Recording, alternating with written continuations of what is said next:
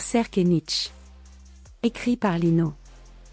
Attention, cet article n'évite pas le spoil. De plus, il est préférable d'avoir lu au moins les 14 premiers tomes de Berserk, l'âge d'or, pour comprendre sa teneur. Introduction. Berserk est mon manga préféré, en cela je ne suis pas très original. En effet, cette œuvre a connu une renommée certaine et un énorme succès critique depuis maintenant 10 ans. À tel point que placer Berserk à la tête de ses mangas préférés est devenu d'une confondante banalité. Cette réussite n'avait pourtant rien d'évident et fut d'ailleurs plutôt tardive, le manga ayant commencé en 1989, il est plus vieux que moi, et étant toujours en activité malgré la mort récente de son auteur. C'est une épopée dense, avec une grande profondeur, mais aussi d'une indicible et indissociable violence aussi bien sur le plan graphique que psychologique, je pense bien évidemment à la torture de Griffith, à l'éclipse, au sabbat. Nous avons déjà consacré un article à son sujet il y a quelques années, aussi je m'attarderai aujourd'hui sur les liens que celui-ci entretient avec l'œuvre du philosophe allemand Friedrich Nietzsche. Berserk, c'est avant tout le travail d'une vie, celle de Kantaro Miura.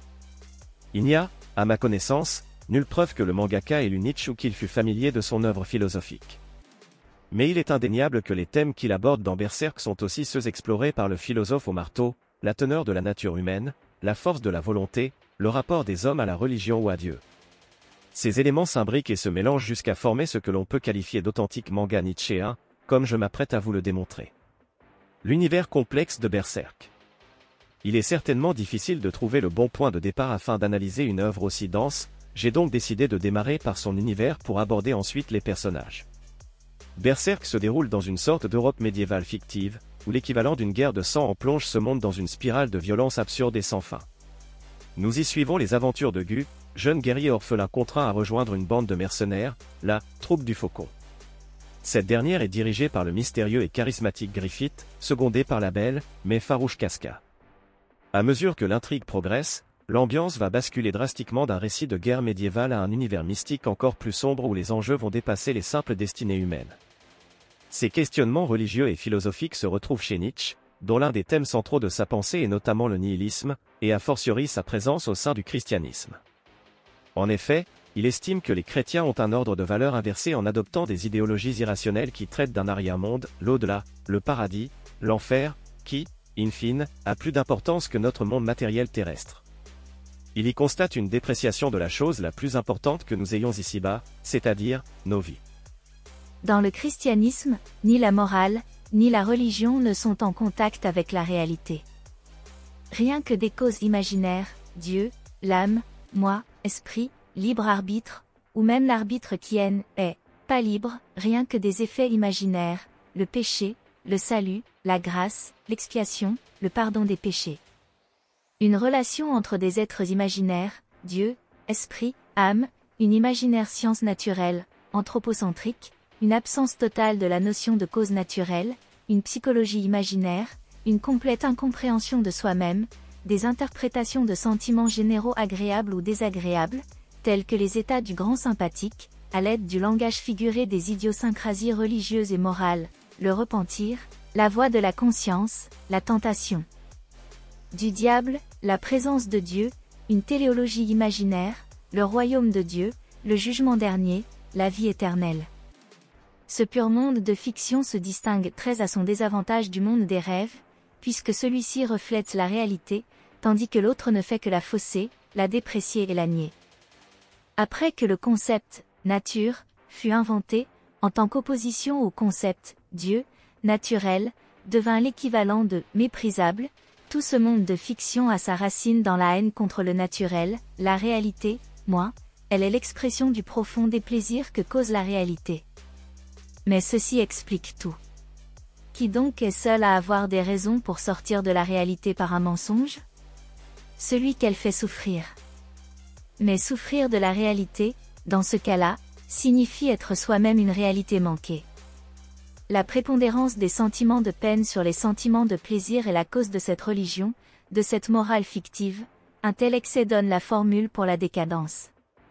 Friedrich Nietzsche l'Antichrist la religion principale dans Berserk est une caricature de l'Église catholique, reproduisant ses attributs médiévaux, pape, inquisition, Saint-Siège, iconographie, et les faiblesses et limites décrites par Nietzsche dans l'extrait précédent.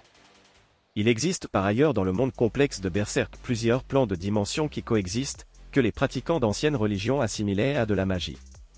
Les croyants de l'Église sont absolument incapables de voir les manifestations de ces autres dimensions, comme par exemple des êtres elfiques, car leur vision du monde est totalement voilée par les dogmes de l'Église, seuls ceux qui en sont détachés peuvent réellement accéder à une compréhension rationnelle du monde et de ses mécanismes complexes. Nietzsche dénonce également le désir de domination et de violence occulté derrière la morale du christianisme. Il en va de même pour la morale de l'Église d'Amberserk. Tous ces dogmes et ces croyances ne sont selon le philosophe que des outils pour contrôler de manière détournée les individus. Les instincts violents et agressifs de l'homme sont masqués derrière une façade de bonté et de compassion. Cette dérive est incarnée par le personnage de Farnèse, la représentante des chevaliers de la Sainte Chaîne d'Argent ainsi que par l'inquisiteur Mosgus. Farnèse use du pouvoir octroyé par son statut ecclésiastique pour canaliser ses pulsions violentes et sexuelles dont elle a profondément peur, tandis que Mosgus utilise la religion comme outil pour asservir et torturer les masses. Griffith comprend aussi ces mécanismes et va, suite à son retour dans le monde physique, les faire siens en embrassant la figure du Messie ainsi que toute l'iconographie associée pour accroître son pouvoir absolu sur les hommes. Il prendra d'ailleurs à cette fin le contrôle de l'institution religieuse. Un autre enjeu majeur de la confrontation entre religion et philosophie que l'on peut prêter au philosophe allemand est le Dieu de ce monde. Miura l'introduit dans le chapitre 83, un chapitre par la suite retiré, car selon l'auteur, ce dernier en dévoilait trop sur l'univers de Berserk. Cependant, il peut être considéré comme canon, il ne fut, en effet jamais contredit dans la suite de l'œuvre. Bien au contraire, il est possible d'y retrouver des références éparpillées en de nombreuses occasions. Ce Dieu caché au plus profond de la dimension la plus éloignée du monde physique, le monde idéal, se présente à Griffith lors d'une rencontre directe comme Heidi, l'idée du mal, ou le Dieu désiré. Il s'agit d'un cœur géant ancré au milieu d'un immense tourbillon de sentiments, voire de ressentiments. Il est le véritable maître de la causalité et donc de la destinée des hommes. Le lien entre cet être et la pensée nietzschéenne devient encore plus évident lorsqu'il explique être un océan de sentiments. Tous les humains ont au plus profond de leurs âmes une conscience commune qui dépasse l'individu. Leur conscience collective en tant qu'espèce, leurs côtés obscurs et cet océan qui gonfle et je suis né de cela. Comme l'ego de ce monde, je suis ce monde, les ténèbres qui habitent dans chaque cœur humain, l'idée du mal, voilà ce qu'est Dieu. Il explique par la suite que, les humains désiraient une cause. Une cause pour la douleur, la tristesse, la vie, la mort. Pourquoi leur vie est-elle remplie de souffrances? Pourquoi leur mort était-elle si absurde? Ils voulaient des raisons pour cette destinée qui dépassait leur savoir, j'ai créé ces causes, car j'ai été créé pour ça. Je contrôle la destinée. Obéissant à l'essence de l'humanité, je tisse la destinée de tous les humains. Tout cela rejoint l'idée que l'homme est son propre créateur de Dieu. L'être humain, dans sa souffrance, forge le concept de Dieu et invente la religion pour se consoler et se donner un but existentiel. Cette idée se retrouve maintes fois dans les réflexions de Nietzsche. Quand on ne trouve plus la grandeur de Dieu, on ne la trouve plus nulle part, il faut la nier ou la créer. Dieu est une hypothèse beaucoup trop extrême. Dieu est une réponse grossière. Dieu est une pensée qui rend courbe ce qui est droit, fait tourner ce qui est immobile. L'homme est-il une erreur de Dieu, ou Dieu une erreur de l'homme? De son vivant Kantaro Miura dira lui aussi dans un entretien datant de 1996, Dieu et le diable sont des créatures nées des pensées humaines. Ce discours est semblable au paradoxe de l'œuf et de la poule, lequel des deux est né en premier. L'existence de Dieu et du diable est un reflet de l'existence humaine. Dans le monde de Berserk, aux dimensions superposées, cette idée de Dieu créé ou désiré prend un sens littéral avec le personnage d'Heidi. Pour le plus grand malheur des personnages du manga, tout comme le concept de Dieu pour les hommes est porteur de malheur pour Nietzsche. La condition de l'homme. Berserk est aussi une réflexion sur la nature humaine et le mal que nous aurions tous enfoui au fond de nos cœurs. Présent même au sein de l'Église, institution qui se donne hypocritement pour rôle d'en délivrer les hommes, nous le trouvons aussi dans la folie meurtrière de ce prix dans cette guerre de sang, dans les choix égoïstes de Griffith, dans son invraisemblable cruauté vis-à-vis de ses proches, sa soif de conquête qui écrase les autres.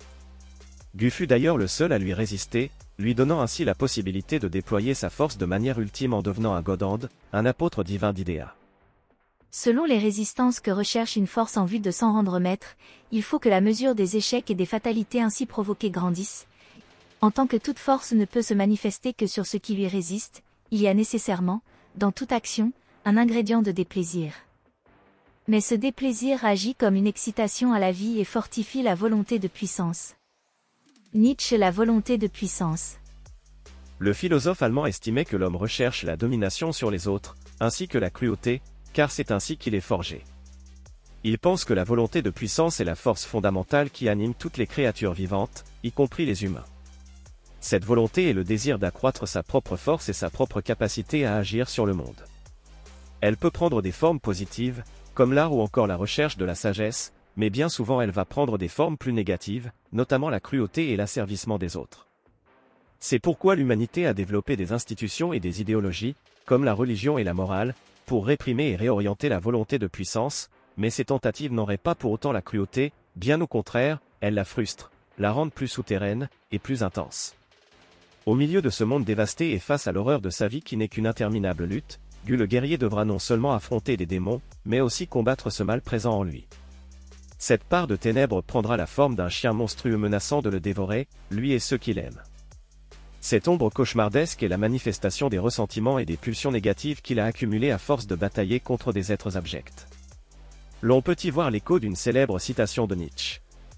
Celui qui lutte contre les monstres doit veiller à ne pas le devenir lui-même. Et quand ton regard pénètre longtemps au fond d'un abîme, l'abîme, lui aussi, pénètre en toi. Citation qui renvoie directement à un avertissement adressé au personnage de Schierk, N'oublie pas, quand tu regardes dans les ténèbres, les ténèbres regardent en toi. D'une manière générale, Nietzsche estimait que le ressentiment était une des émotions les plus nocives de l'homme. Le combat que Gu mène contre celui-ci en son fort intérieur ou contre les Godans, avatar pervers d'Heidi, Dieu composé et créé par le ressentiment des hommes, fait de lui un homme d'autant plus noble. Duel de surhomme, Griffith vs Gu. Ce qui ne me tue pas me rend plus fort. Friedrich Nietzsche Le crépuscule des idoles.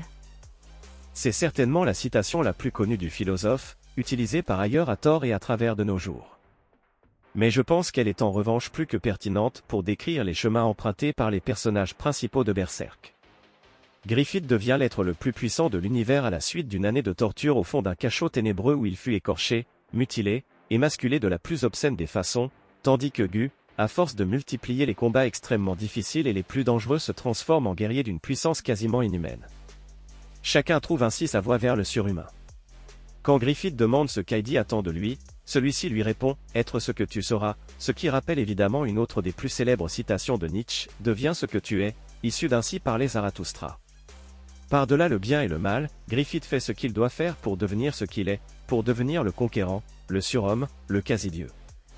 Il ne recule pas devant les actes les plus horribles que nécessite l'accomplissement de sa personne. Il mène bon nombre de ces hommes à la mort pour son rêve, s'offre en tant qu'objet sexuel à l'immonde Génon, et finit par sacrifier toute la troupe du Faucon dans un pacte faustien ultime afin de devenir un Godand. Bien qu'il s'interroge de nombreuses fois sur son rêve, son ambition, sa volonté de conquête, presque rien ne le fera dévier de sa route. Il est au-delà de la morale humaine, il n'est pas un homme bon et moral, il est l'autotranscendance, l'autodépassement. En ce sens, il est l'incarnation du surhomme nietzschéen. Gu est le seul être qui le fera douter de par l'amitié, l'attachement, ou peut-être même l'amour, qu'il lui porte. En effet, Griffith se rend compte qu'il est capable de mettre en danger sa vie pour lui et qu'il n'est pas forcément prêt à le perdre. Gu est le seul homme à lui faire face. Si, lié par un serment, il va dans un premier temps suivre Griffith fidèlement, il va en parallèle de leur succès sur le champ de bataille développer sa propre volonté, sa propre ambition qui n'est autre que de devenir l'égal de Griffith, ayant un rêve tout personnel et ne se contentant plus d'exister en tant que simple composante de l'ambition de ce dernier. Gu souhaite défendre et promouvoir ce qu'il est lui. À partir de cet instant, les deux anciens amis vont s'affronter et devenir des antagonistes totaux, se développant en opposition l'un à l'autre. Contrairement à Griffith, calme et intellectuel, Gu va s'appuyer sur son physique herculéen et son instinct de survivant pour atteindre son statut de surhomme. Il cherche à composer avec les cartes que la vie lui a données, il accepte sa terrible existence et le monde tel qu'il est. Il ne fantasme pas d'absolu ni d'utopie, mais avance avec son épée et sa soif de vaincre. Contrairement à Griffith qui n'a plus rien de physique à protéger, car il a déjà sacrifié son corps, et ceux qui lui tenaient lieu d'amis voire de famille, Gus se bat pour celle qu'il aime et ses compagnons, des choses simples et matérielles, mais c'est tout ce qui lui importe. Il accorde de l'importance à la vie, il ne s'élève jamais autant que pour aider ceux qu'il aime, tandis que Griffith ne s'élève qu'aux dépens des autres. Il va s'ancrer dans sa nature de guerrier et se transcender en s'acceptant avec son corps et son esprit meurtri, ses pulsions d'une inimaginable violence, et son désir de revanche envers Griffith qui l'a trahi. c'est ce qui lui permettra d'accomplir bon nombre de prouesses surhumaines, d'affronter des entités supérieures et d'en triompher peu importe les blessures à l'extrême limite de ce qu'un homme peut endurer. C'est en cela qu'il avance vers le surhomme nietzschéen. Du ne se réfugie pas dans les arrière-mondes, il les refuse. Il se bat contre les godans, la causalité, tout ce qui dépasse la compréhension humaine. Sans relâche, il prouve le poids des actions de l'homme contre les idées et la métaphysique qu'il combat littéralement chaque soir en affrontant les démons de Griffith qui viennent inlassablement le hanter. Il est à vrai dire le vrai surhomme nietzschéen, Griffith étant, au final, un surhomme plus métaphysique. Conclusion. J'espère à travers cet article avoir démontré à quel point Berserk pouvait légitimement être qualifié d'œuvre nietzschéenne. Les lois qui régissent sa sombre mythologie sont des métaphores des idées du philosophe, le ressentiment humain créateur de Dieu, les institutions, l'Église avec ses défauts, ainsi que les comportements trop humains des personnages en sont l'illustration et le duel de surhomme au centre du récit en est l'incarnation percutante. On peut également sans peine s'amuser à déceler les indices, quasi-citations et autres clins d'yeux, volontaires ou non à la philosophie de Nietzsche éparpillée tout au long de cette épopée noire. J'ai personnellement mis un certain temps pour le réaliser, mais je suis aujourd'hui convaincu que c'est bien autant ce fond nietzschéen que ses impressionnantes qualités esthétiques qui font le sel de ce manga. Cet audio vous a plu?